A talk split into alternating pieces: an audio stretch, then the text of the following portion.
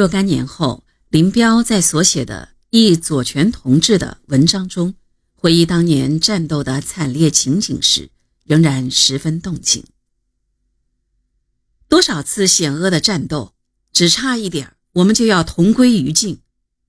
好多次，我们的司令部投入了混战的漩涡，不但在我们的前方是敌人，在我们的左右后方也出现了敌人。我们曾各自亲自拔出手枪向敌人连放，拦阻溃乱的队伍向敌人反扑。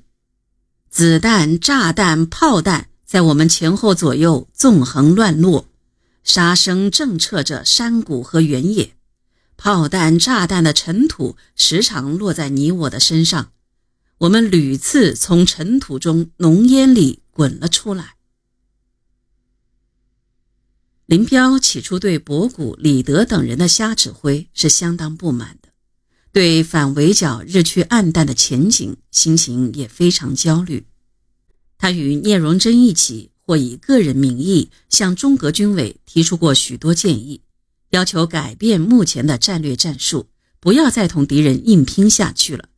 改用红军最擅长的运动战打击和消耗敌人，以打破敌人的围剿。一九三四年二月十日，林彪、聂荣臻致电中革军委，反映当时一军团在建宁西北的守备阵地防线太宽，兵力薄弱，缺乏弹药，攻势不坚固，处处设防，处处薄弱，易于被敌人突破。突破后，攻势又会为敌人所用。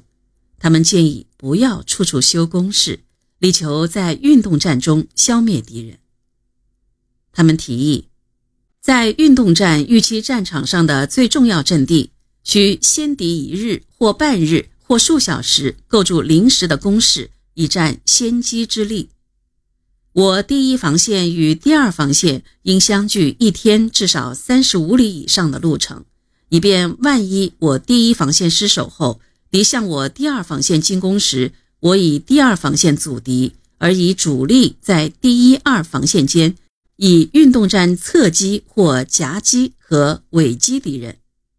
我主力所在地域如附近有敌，则应诱敌和放敌大踏步前进，以便我主力不在某地而该地有敌前进时，则应以一部兵力进行运动防御战，制敌前进。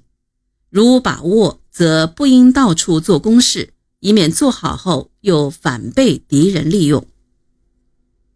军委复电说，只承认这个建议在原则上是对的，并不打算付诸实施，还告诫他们要坚决服从军委的命令。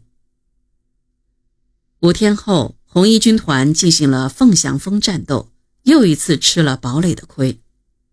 林彪、聂荣臻于六日一天之内两电军委，沉痛指出。凤翔峰的战斗重复了三甲张血的教训，我们时刻感觉从敌人堡垒外的近距离内或敌堡垒间隙中去求运动战，结果仍变成堡垒战。以大部队在这种场合想行短促而突然的突击，结果打响之后仍然不易拉脱，而成了对峙局面。这种战斗办法最好的成绩。也只能消灭敌之一部，否则仅仅将敌击溃而不能消灭。但我们的伤亡和弹药的消耗都很大，因此我们觉得需尽量的避免这样的战斗，在距敌人半天或一天行程处隐蔽，在敌前进时于敌之运动中和出道时消灭之。